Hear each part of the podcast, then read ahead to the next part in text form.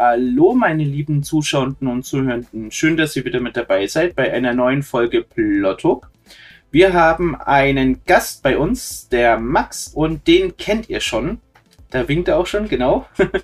den habt ihr schon mal in einem Video gesehen. Wir verlinken euch das. Ja, da klickt ihr nochmal drauf. Das ist von der äh, Gamesvention in Kempten. Aber bevor ich jetzt euch hier totlabere, liebe Max, stell dich doch mal kurz vor.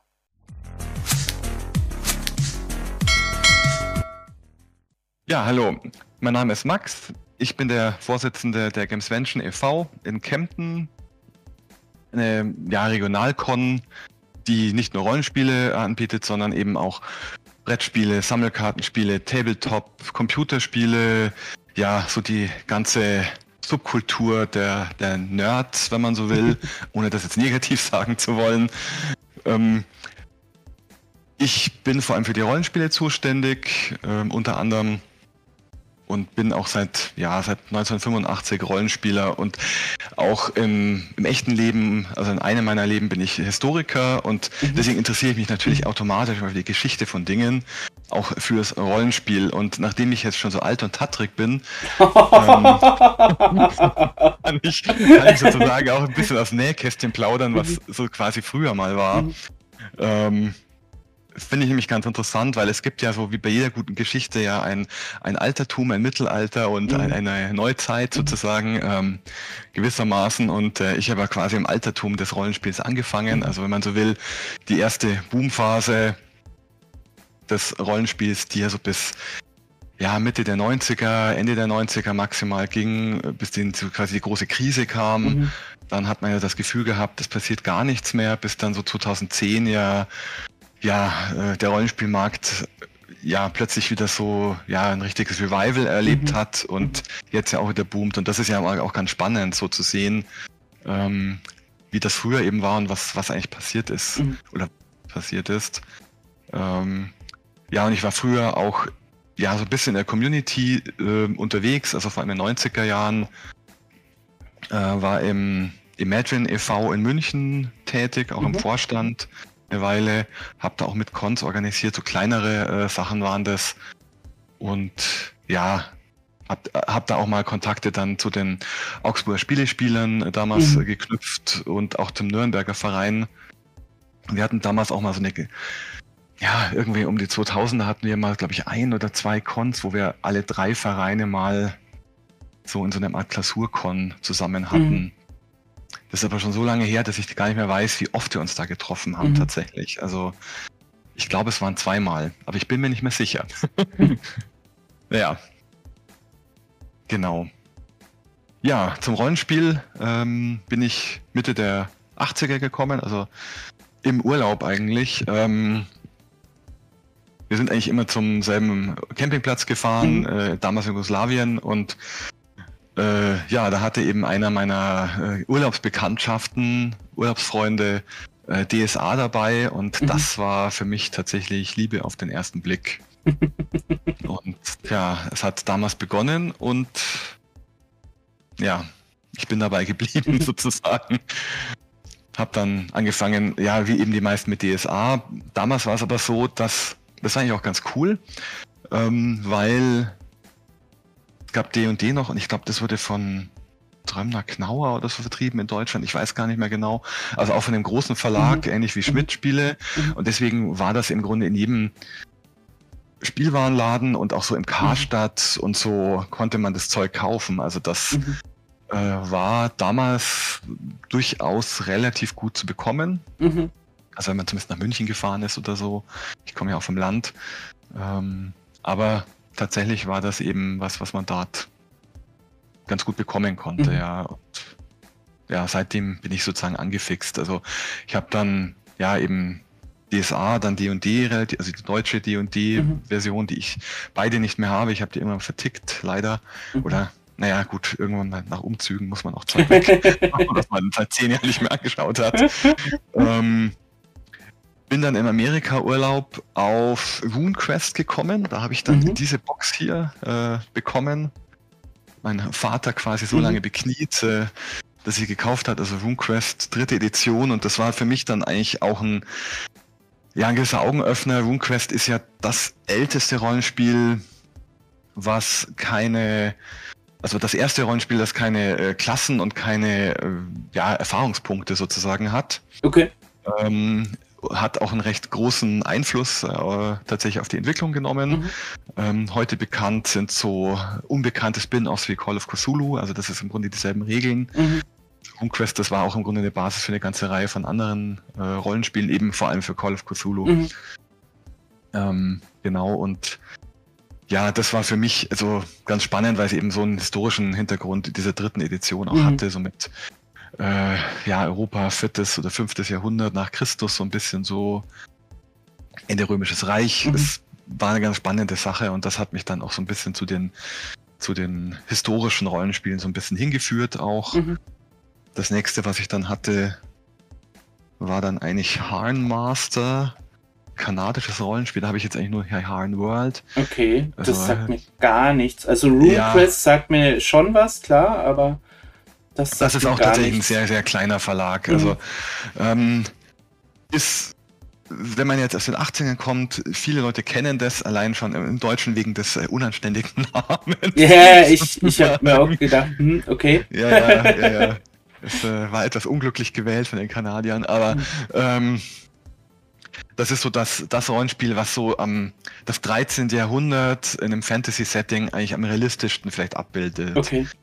Also ist also sehr, sehr realistisch in einem Anführungszeichen mhm. und ja, hat dort auch äh, ja, hat auch ein unglaubliches breites Arsenal an, an mhm. Hintergrundbänden und so, wobei das eben hauptsächlich im Abo eigentlich äh, läuft, wenn man so will.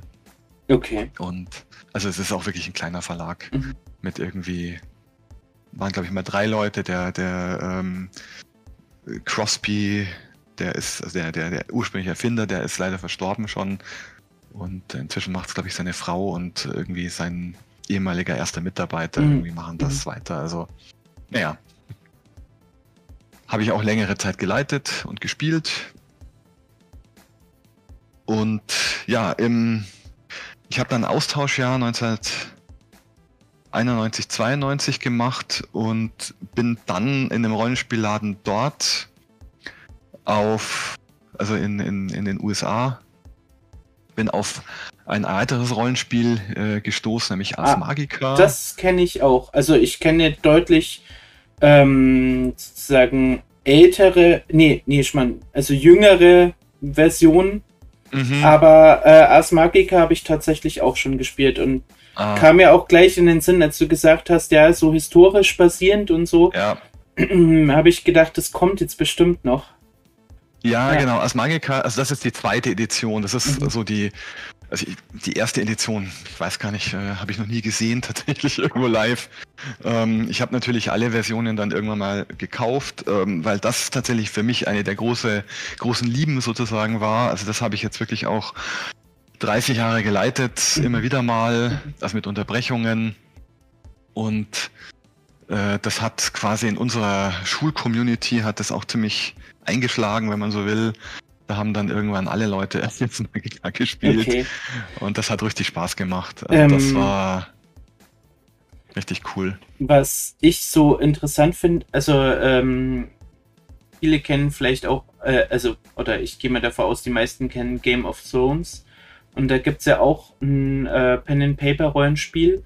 Und ich habe es noch nie gespielt, aber so von dem, was ich gehört habe und gelesen habe, ähm, scheint es, sei mal, ein ähnliches Konzept zu sein, weil in Ars Magica spielst du ja auch quasi eigentlich nicht nur eine, eine Figur, ein Charakter, sondern du spielst ja im Endeffekt quasi so ein, ich glaube, in Ars Magica ist so ein Konvent, mhm, ja, also so einen genau. ganzen Pool an, an äh, ja, Magier und Magierinnen, ähm, und spielst quasi.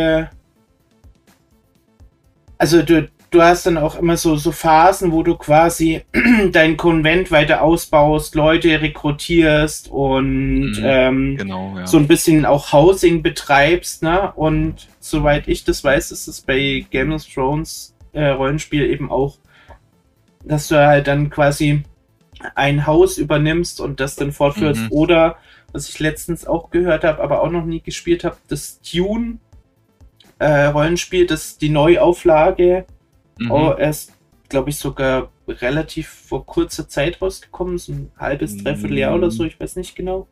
Mhm. Also ich, ich habe es äh, über Orkenspalter TV mal mitgekriegt, die haben darüber mal berichtet und mhm. da kam eben auch so die, und ich, ich finde es einen ganz äh, interessanten Aspekt, weil zum Beispiel auch im Bereich Gaming so dieses Housing, also so, so quasi mhm. sich für seinen Held, Heldin sozusagen, ja. genau, irgendwas zu bauen. Dieses Konzept ist ja eigentlich, soweit ich das weiß, noch nicht allzu alt.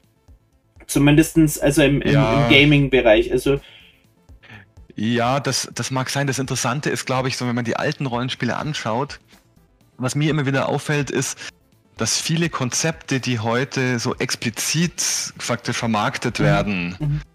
dass die zum Teil dann, wenn man mal genauer hinschaut, dann in alten Rollenspielen doch plötzlich wieder auftauchen. Mhm. Also ich sage jetzt mal so Sandbox zum Beispiel, ähm, Sandbox-Welten, ähm, die sind ja zum Beispiel auch relativ beliebt, äh, das heißt jetzt irgendwie über ähm, der Sprawl zum Beispiel oder, oder auch ähm, äh, na, äh, Mutant Year Zero oder so, wo man im mhm. Grunde so ein bisschen mhm. seine eigene Welt baut.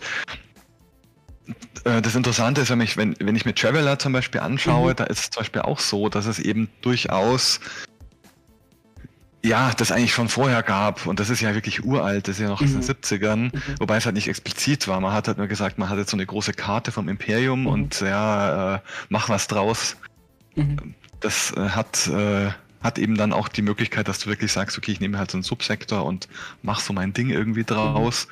Ähm, das ist schon auch ganz spannend. Ähm, und ja, eben als Magiker ist so das, ja, vielleicht das erste, was es so ganz explizit eben macht mit diesem das war auch sehr, sehr innovativ. Gut, das ist auch von Mark Ryan ähm, der ja sehr viel Einfluss auch äh, auf die. Rollenspielwelt genommen hat, bekanntermaßen. Also er hat ja dann danach hat er ja Vampire äh, mhm. begleitet und ähm, dann im Grunde mit ähm, White Wolf, beziehungsweise dann ja, also vor allem White Wolf in seiner Zeit, hat er ja dann eben diese World of Darkness Geschichten mhm. mit begleitet. Also ähm, und das hat dann ziemlich eingeschlagen, auch ja gerade vor allem Anfang der 90er, weil da sind ja die ganzen Gruftis dann plötzlich zum Rollenspiel gekommen, eine neue, also auch eine ganz neue Community quasi mhm. erschlossen und dadurch wurde es dann auch ähm, ja auch nochmal, hat es ganz, ganz andere Aspekte mhm. gehabt und ich glaube auch ganz wichtig ist so diese, dieser, ähm, diese Entwicklung hin vom vom Helden, so klassischerweise mhm. Aus den acht, aus frühen 80ern noch hin zu, ja, zum Anti-Helden. Mhm. Also das hat sich bei, bei den Cyberpunk-Rollenspielen schon so ziemlich abgezeichnet. Da mhm. war es dann plötzlich so grau, sage ich jetzt mal. Mhm. Und dann bei Vampire war man ja dann explizit quasi der böse Untote, wenn man so will. Ja, das ist schön. Ich habe die, die alte Edition. Die alte, ja, ja. Ich habe genau. die 20 Jahre Edition mir letzte Mal gegönnt und äh, war da recht begeistert davon. Also ich habe jetzt hier auch nochmal geschaut vorhin. Also ich glaube, die ist jetzt von Ende der 90er. Mhm. mhm. Ja, ich habe hier noch Mage zum Beispiel rumliegen, was ich auch mal mhm. so ein mhm. bisschen gespielt habe. Auch da ist mhm. auch noch ein D-Mark-Preis hinten drauf. Boah, ähm, ja, aber von wann die ist, boah, naja, gut steht jetzt hier irgendwo nicht so richtig. Naja. Mhm. Ähm, das ist von 93, ja gut. Mhm. Ja, und Traveler, gut, ich habe, also die altes, ein altes Traveler habe ich auch nicht mehr, aber ich habe zum Beispiel noch Mega Traveler. Okay. Was auch so ein, so ein Spin-off war, auch ziemlich cool. Also, mein gut, Traveler hat ja auch irgendwie gefühlt äh, 93 Iterationen erlebt mit verschiedenen Spin-offs und äh, Varianten, die, also von Mongoose gibt es ja zwei, dann gibt es ja noch die von, ähm, äh, von Mark Miller, dem ursprünglichen Erfinder, gibt es ja Edition 5, die ja so eine Art äh, Bau dir dein Rollenspiel-Baukasten ist, völlig mhm. unspielbar meines Erachtens, aber äh, auch ganz interessant, so mhm. vom Gaming-Aspekt her. Also, naja. Äh, der, auch ganz spannend. Ähm, ich habe bei mir jetzt dann eben ähm, bisschen gekramt und so geguckt, was so die frühesten Sachen sind, die ich habe. Ich habe da tatsächlich einen Charakterbogen gefunden. Uh. Äh, das oh, war äh, DSA. Ja. Ähm, ja, auch nicht allzu schön behandelt. so hinten sogar noch hier irgendeine Dungeon-Zeichnung drauf. Cool. äh, auch nochmal ein. Ähm, das war mhm. vom damaligen Klassenkameraden, glaube ich. Ich weiß es nicht. Der mhm. Irgendwie, ich war meistens immer der Spielleiter, deswegen ist das ganze Zeug irgendwie bei mir gelagert. Ich habe hier auch noch einen ähm, unausgefüllten. Ja. Das war aus der ähm, Abenteuer-Basisbox von DSA. Der, der, hier, das. Ach ja, das ist diese Genau, und genau. da gab es quasi das Regelwer äh, Regelheft 1. Und das mhm. hat äh, quasi so ein bisschen so die DSA 1 oder 2 Regeln gehabt. Also du hast ja hier dann auch nur so, so hier diese paar Attribute, ne? Und nur ja, Lebensenergie, genau. astrale Energie, Stufe, ja. Attacke, ne? Genau, also so viel mehr gab es nicht. DSA 2 hat ja dann mit diesen Negativgeschichten wie Goldgier und ja, so genau, angefangen. Genau. Genau. genau. Ja, ja, ja, das kann ich, das kannte ich, das kannte ich auch noch. Das hatte ja. ich auch noch. Dann hat sich bei mir so DSA so ein bisschen verlaufen und ich habe mich dann woanders orientiert, mhm. ja. Genau. Ähm, was ich, wo ich eigentlich bis vor ein paar Jahren überhaupt keine Berührungspunkte hatte und zu meiner Schande gestehen muss, dass ich äh, auch lange nichts davon gehört habe. Ja, ähm, der, der liebe Mirko von Steam Tinkles Klönschnack wird mich wahrscheinlich jetzt lynchen. äh, bei, by the way, schaut bei dem rein, da könnt ihr euch nämlich informieren. Äh, Midgard. Ja. Ich dachte ja, ganz, ganz lange, äh, irgendwie Ulrich Kieso ähm, äh, und Konsorten wären die Erfinder des deutschen, äh, deutschsprachigen Rollenspiels gewesen. Mhm. Ähm, aber nein, äh, Midgard war früher dran. Ich habe extra nochmal geguckt. Midgard 81. war 81 war ja, die stimmt. erste Veröffentlichung, während das ja. Schwarze Auge war 84 die erste Edition. Genau, ja. Genau. Genau. Ja, stimmt, Midgard. Ja, ich äh, habe äh, tatsächlich in meiner frühen Zeit auch ein bisschen Berührung mit Midgard gehabt da gibt es ja auch eine ganz interessante Parallelentwicklung, die man, glaube ich, auf Wikipedia ganz gut nachvollziehen kann. Mhm. Da gibt es ja Leute, die haben das ein bisschen aufgedröselt. Ähm, das kommt ja so aus dieser Geschichte von diesem ewigen Krieg, Boardgame im Grunde. Mhm. Ähm, das hatte ich auch irgendwann mal so in meiner Frühzeit, habe ich mir das auch mal gekauft. Das war eigentlich so ganz cool, hat aber eigentlich nichts mit Rollenspielen zu tun. Ähm, da habe ich auch noch was rumliegen, aber in dem Fall aber DSA nicht mit Guard, weil du sagst Sportgame. Oh. Mhm. Ach du meine Güte. Ach ja, ja, ja. Das, das habe ich tatsächlich, also ich, ich habe es mir nicht original in den 90ern gekauft, mhm. äh, sondern ich habe es mir irgendwann über Ebay mal ersteigert. Und da habe ich geguckt, das ist von 91, das heißt, es ist sogar noch vor der Abenteuer-Basisbox rausgekommen, die ist nämlich 92. Mhm äh, irgendwie erschienen. Ähm, also laut Wikipedia, ah, ja. laut hier dem, hm. dem Buch selber ja. ist es. Doch, 92, genau. Mhm. Und ähm, da ist so, äh, dieses, dieses Boardgame hat im Endeffekt mit DSA eigentlich gar nichts zu tun. Mhm. Also außer da, dass der Name ist und dass es halt irgendwie ein Fantasy-Setting ist, ähm, hat im Endeffekt mit DSA eigentlich gar nichts zu tun. das ist, und das ist auch, also äh, äh, bei äh, Schmidt-Spiele erschienen. Und nachdem die eh nicht mehr die Lizenzen haben und das ja auch verjährt ist, kann man das auch sagen, es ist wirklich grottig zu spielen. Also es ist, ja, das, das mag sein. Also das war nach meiner aktiven fürchterlich. Das war nach meiner aktiven DSA-Zeit. Insofern, ähm, also ich kenne es vom Sehen her, aber das hat mich damals schon gar nicht mehr so äh, angesprochen. Ja, also Midgard hatte ich mal kurz mir angeschaut, um Mhm. nochmal den Bogen zurückzuschlagen. Ähm, da hatte ich doch damals diese deutsche Box von der, vielleicht war es die zweite Edition, ich weiß es Mhm. nicht so genau. War eine schöne Box mit so einem schönen Bild. Ähm, ja, das ist auch eine ganz interessante Geschichte. Äh, Ich glaube, da war die Vermarktung halt immer so ein bisschen unglücklich. Und ich glaube, was auch dazu kam, war halt, dass einfach das Setting Aventurien den deutschen Markt halt sehr schön anspricht. Also Mhm. Midgard hat so eine relativ generische Fantasy-Welt, zumindest war das mein Eindruck. Mhm. Also das können jetzt gerne Leute widersprechen. Ich bin da jetzt auch beileibe kein Spezialist dafür. ähm, Da, dafür gibt es ja den Klünschnack. Die, Ja, die, genau. die können da was dazu erzählen. Ja, wir hatten auch auf der Gamesvention vor ein paar Jahren hatten wir auch mal jemanden, der Midgard angeboten hat und Mhm. das lief wohl ganz gut. Also ähm, ja, und Aventurien hat, glaube ich, einfach diesen, diesen deutschen Markt halt gut abgeholt, so mit dieser, mit diesem Mittelreich, was ja dem Heiligen Römischen Reich nachempfunden ist Mhm. und so weiter. Also das sind so, die, die, die Verbindungen sind recht, recht klar zu sehen. Ähm, und ich denke mal, das, das hat halt einfach die, die, das lokale Publikum halt sehr gut angesprochen.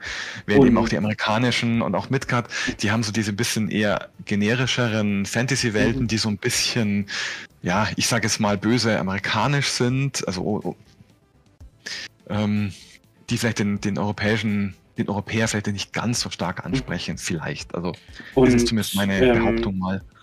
dazu kommt, da, dass zu dem Zeitpunkt Schmidt-Spiele an sich ist ja auch nach wie vor immer noch, ähm, also wa- was grundsätzlich Brettspiele angeht, ein äh, Player auf dem Markt und also vor allen Dingen damals, also was gab es denn damals noch? Ravensburger Spiele, MB-Spiele und das war's im Endeffekt. Ja, es gab da nicht so, es gab noch ein paar mehr. Es gab noch diese, äh, wie heißen die Ideen, irgendwas mit Ideen, Spielideen oder Ideenspiele oder Idee und Spiel oder so, die, glaube ich, Civilization auch rausgebracht haben, Mhm. also das Brettspiel, äh, also das Deutsche zumindest. Also ja, es gab so ein paar kleinere Verlage noch, aber ja, Schmidt-Spiele war meines Wissens auch eine der größten Verlage in Deutschland Mhm. damals. Genau, also wie es jetzt ist, weiß ich nicht. Ich glaube, die haben ziemlich Hm. äh, ziemlich nachgelassen, aber es sind, also Ja. produzieren schon immer noch Sachen. Äh, Also Ja. zumindest soweit ich weiß. Und äh, auf jeden Fall damals war das ja so, man wollte ja dies, äh, man wollte ja quasi DND ähm, nach Deutschland bringen auf Deutsch Mhm. und genau. wollte quasi ein Konkurrenzprodukt anbieten. Und äh, Schmidt-Spiele hat da natürlich dementsprechend gepowert. Ne? Also die haben ja. Ja. mehr oder minder damals Ulrich Kieso und Kurt Römer und wer, mir fallen ehrlich gesagt gar nicht mehr alle ein, Mhm. Äh, quasi auch an den Tisch gesetzt und gesagt, so, Ja, genau. jetzt macht mal, äh, so ungefähr, äh, weil ja Ulrich Kieso hatte ja den ersten Roman geschrieben, der in Aventurien gespielt hat, bevor DSA überhaupt rauskam. Mhm. Ja, richtig. Genau. der, der Scharlatan war das, glaube ich. Ja, ja, richtig. Jetzt, ich erinnere mich dunkel. Und Ähm. ähm, dann irgendwie hat, hat er geheißen, so, und äh, ihr habt jetzt irgendwie eine Woche Zeit oder so. Also es lief ja auch irgendwie sehr kurios. Also der, ähm, da gibt es eine super Dokumentation bei Orkenspalter TV, da Mhm. ruhig mal reinschauen. Da haben die das in mehreren Kapiteln auch dargestellt. Ähm, aber worauf ich hinaus wollte, DSA hatte natürlich damals dann eben den Vorteil, dass die, die Marketingabteilung von Schmidt Spiele dahinter stand und die wollten das natürlich unbedingt rausbringen und hatten, äh, waren ja auf dem Markt schon etabliert und konnten dann eben in den Spielwarenläden sagen, so, und das nehmt ihr jetzt damit rein, während Ja. eben zum Beispiel ähm, die äh, Erfinder von, äh, von Midgard einfach das Problem hatten, Mhm. na, also wenn, wenn du als Spielwarenhändler sagst, ja, da kommt Schmidt-Spiele um die Ecke und äh, sagt dir, hey, ich habe neues Produkt, nimm's rein und es kommt irgendein No-Name quasi um die Ecke, also ich polemisiere jetzt, ne, aber Ja, und, und von ja daher, sicher, das, wie gesagt, also es gab es auch im Karstadt sozusagen und das Ja. war damals ja tatsächlich so eine ganz wichtige Anlaufstelle für ganz viele Spiele, also Ja. so ähnlich wie jetzt halt heute äh, vielleicht der Müller mit einer Spielwarenabteilung für viele Ja, Leute oder so ist. Also das ist damals halt, war das tatsächlich eine der großen und ich weiß noch, es gab damals in der Fußgängerzone den Obletter, der hatte zum Beispiel das, der hatte auch D&D interessanterweise, da habe ich damals, glaube ich, gekauft.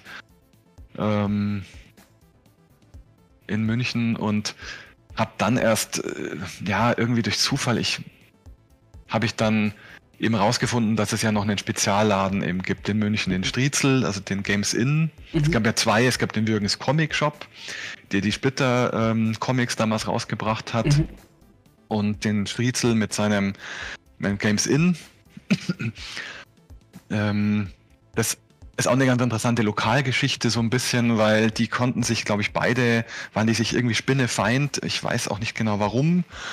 Also wenn man da den Namen des anderen irgendwie in einem Laden gesagt hat, dann hat er einen fast gekillt. Also das war wirklich, die waren auch so totale Charakterköpfe. Das war wirklich der Wahnsinn. Also der Spritzel zum Beispiel, der hat sich, glaube ich, einen Scheiß für Rollenspiele interessiert.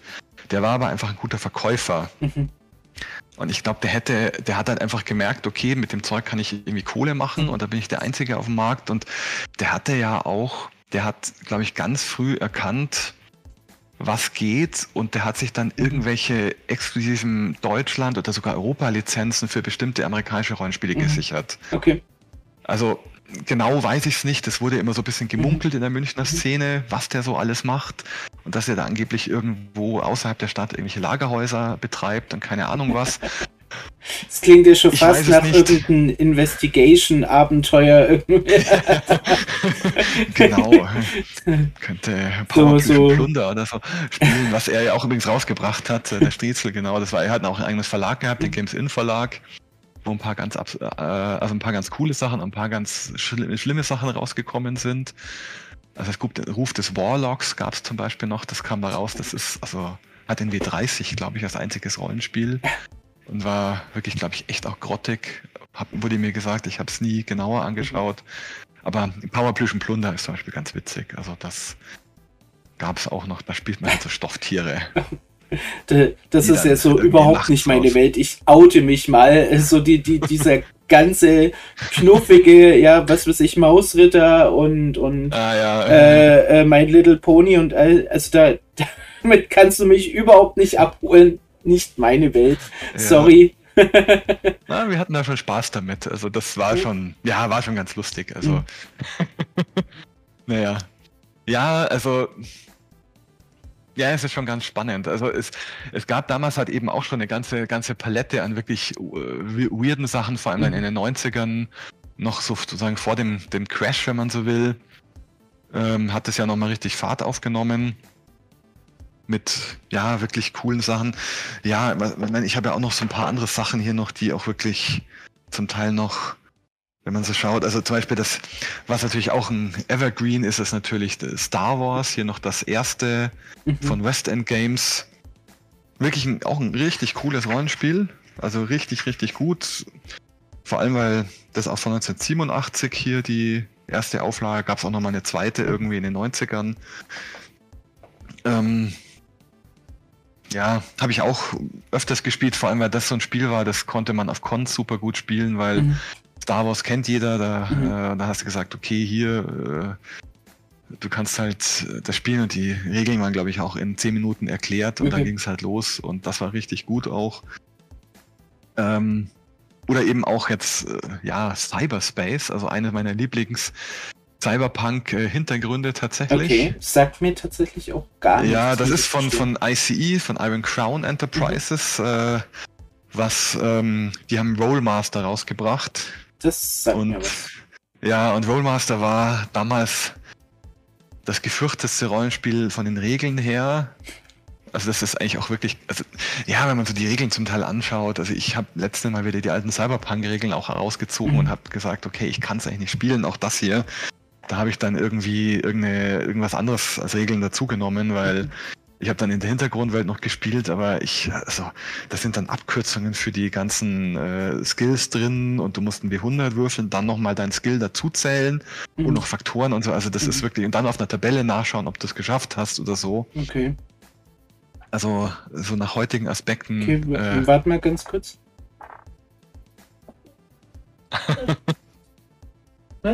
Ungefähr ich würde es nicht anschauen.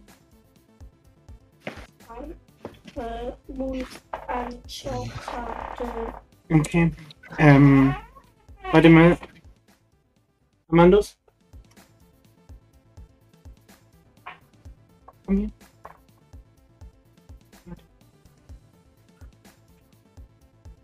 Geh damit in die Küche, ich bin gleich fertig. Okay?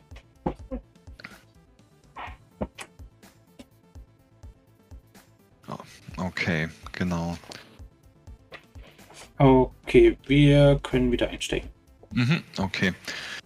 Ja, und vielleicht so das letzte alte Rollenspiel, was Ja, ich jetzt auch noch so bei mir im. Schrank gefunden Mhm. war nach Paranoia. War auch natürlich was, was wir immer wieder gespielt haben, ja auch wieder neu rausgebracht. Also viele von den alten Rollenspielen sind ja wieder neu aufgelegt worden, Mhm. in neuer Version, neuen Regeln, gestreamlined. Also wir hatten es bei Vampire, hast du Mhm. ja, haben wir es vorhin schon gehabt. Gut, das gibt es auch die 20-Jahres-Edition mit Mhm. den alten Regeln. Mhm. Aber auch äh, Paranoia gibt es ja jetzt eben auch neu und schick und Mhm. ziemlich Ich glaub, teuer zu kaufen. U Uhrwerk Verlag, oder? Ja, genau. Meine Ich glaube, ich. von die deutsche Variante vermutlich bei Uhrwerk. Ich bin mir jetzt auch nicht ganz sicher. Ich habe es mir tatsächlich noch nicht angeschaut, also kann ich auch gar nichts dazu sagen. Ähm, Ansonsten, was uns jetzt natürlich noch, also aus meiner Sicht in der Aufzählung fehlt, ist äh, Shadowrun.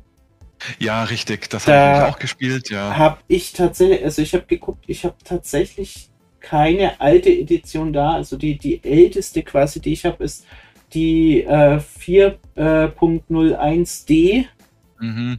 Ähm, DSA 3, damit bin ich ein, äh, äh, Shadowrun 3, damit bin ich eingestiegen. Mhm. Ähm, hatte das, also da bin ich Anfang der 2000er erst drauf gekommen.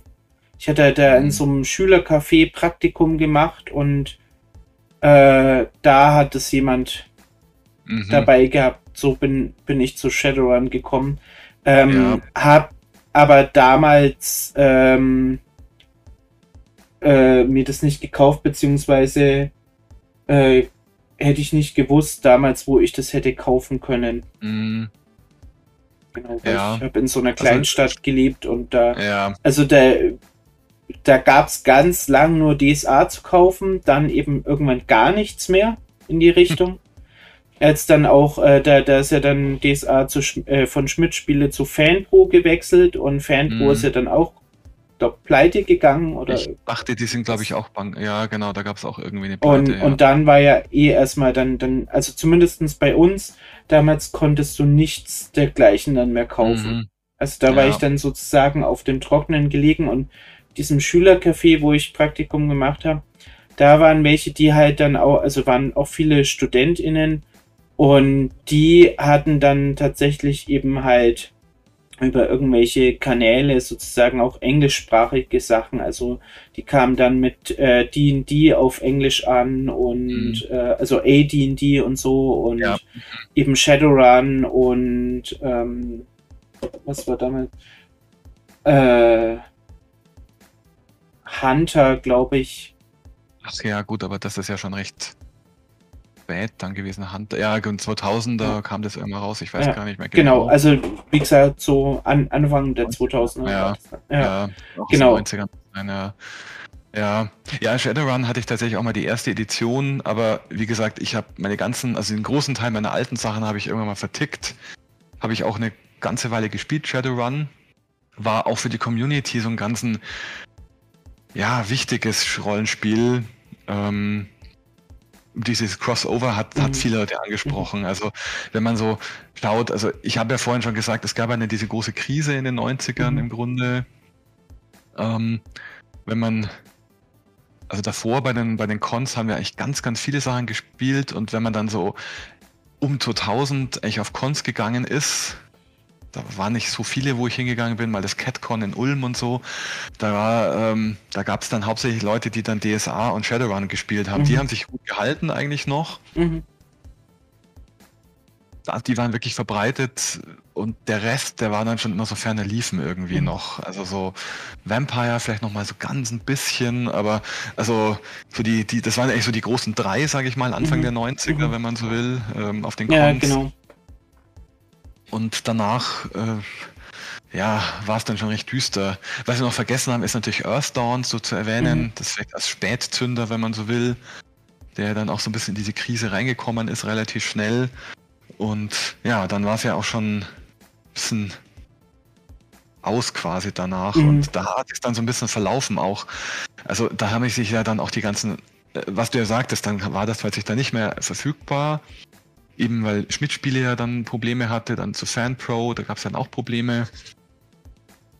Und ja, und auch dann zum Teil die Läden weg waren oder halt Mhm. Probleme hatten. Also ich weiß noch, in Augsburg gab es so einen, gab es zwei Läden, die so ein bisschen Rollenspielkram vertickt haben. Da war ja zum Beispiel auch die Comic Time vom Thierry, der, Mhm. der, der hat am Anfang noch Rollenspiele vertickt und war ist aber dann der, der die Rollenspiele gemacht hat, ist dann raus irgendwie. Ähm, der Holger hieß der, genau.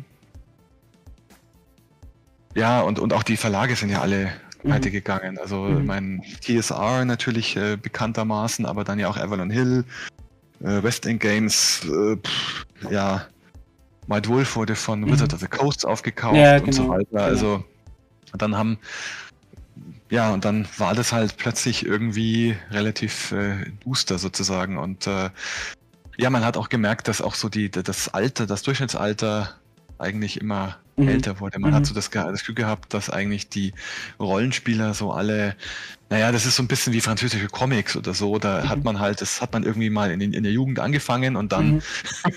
die Jungen machen was anderes. Die machen dann Computerspiele, Ja, Sammelkartenspiele, solche Sachen. Ja. Das war ja so. Ja, und dann Ja. 2010 ging es dann wieder los, ganz Genau, neu und frisch genau. und sehr Und innovativ. ähm, das wäre aus meiner Sicht ein ganz guter Punkt, äh, quasi hier jetzt dann auch einen Cut zu machen. Ähm, Ja.